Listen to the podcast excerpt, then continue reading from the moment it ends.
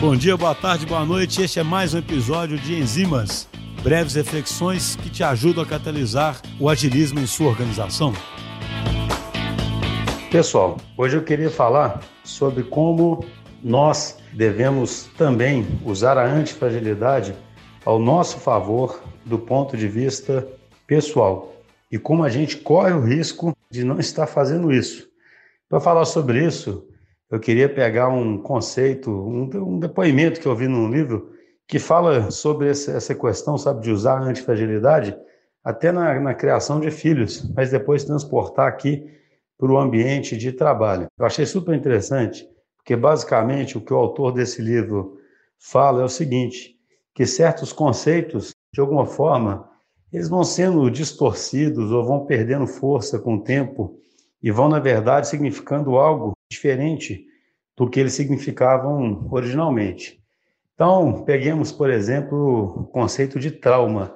Essa palavra, tecnicamente falando, ela era usada para traumas físicos, né? Então, traumas significavam realmente traumas físicos, sabe? Agressões físicas ou acidentes, mas sempre alguma coisa física.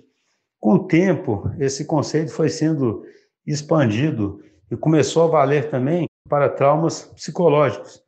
Mas, curiosamente, quando você pegava num, num, num livro aí de, de diagnósticos psiquiátricos, por exemplo, ainda que fossem traumas agora psicológicos também, havia uma definição que tentava ser objetiva do que seriam esses traumas.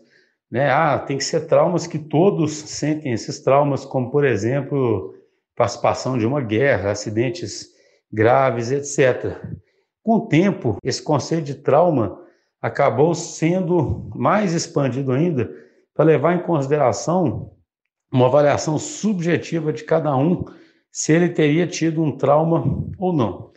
E aí o que o autor fala é que quando o conceito começa a ser expandido dessa forma, e, e, e, quase tudo, digamos assim, pode ser classificado como um trauma, isso acaba, de certa forma, incentivando os pais a, obviamente, evitarem qualquer situação de trauma para os seus filhos.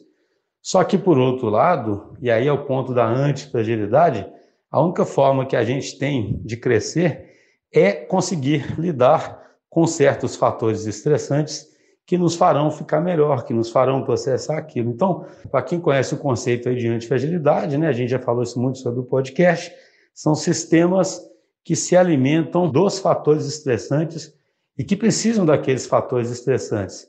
Então, se você começa a considerar que tudo pode ser trauma e começa a evitar os fatores estressantes, você pode começar a ficar frágil. Se você consegue, numa certa dose, obviamente, lidar com fatores estressantes, você vai tirando proveito disso para ficar mais forte. Eu achei interessante comentar isso aqui porque eu tenho um receio grande de que no mundo corporativo a gente possa começar a confundir segurança psicológica, estender o conceito de uma forma que tenha esse mesmo efeito adverso aí de, de que eu disse do trauma, sabe? Em que sentido? Segurança psicológica significa que as pessoas têm o direito de serem ouvidas, significa que elas sabem que elas podem colocar o, o, ponto de vista delas, mas não significa que elas nunca ouvirão coisas que podem ser consideradas até duras.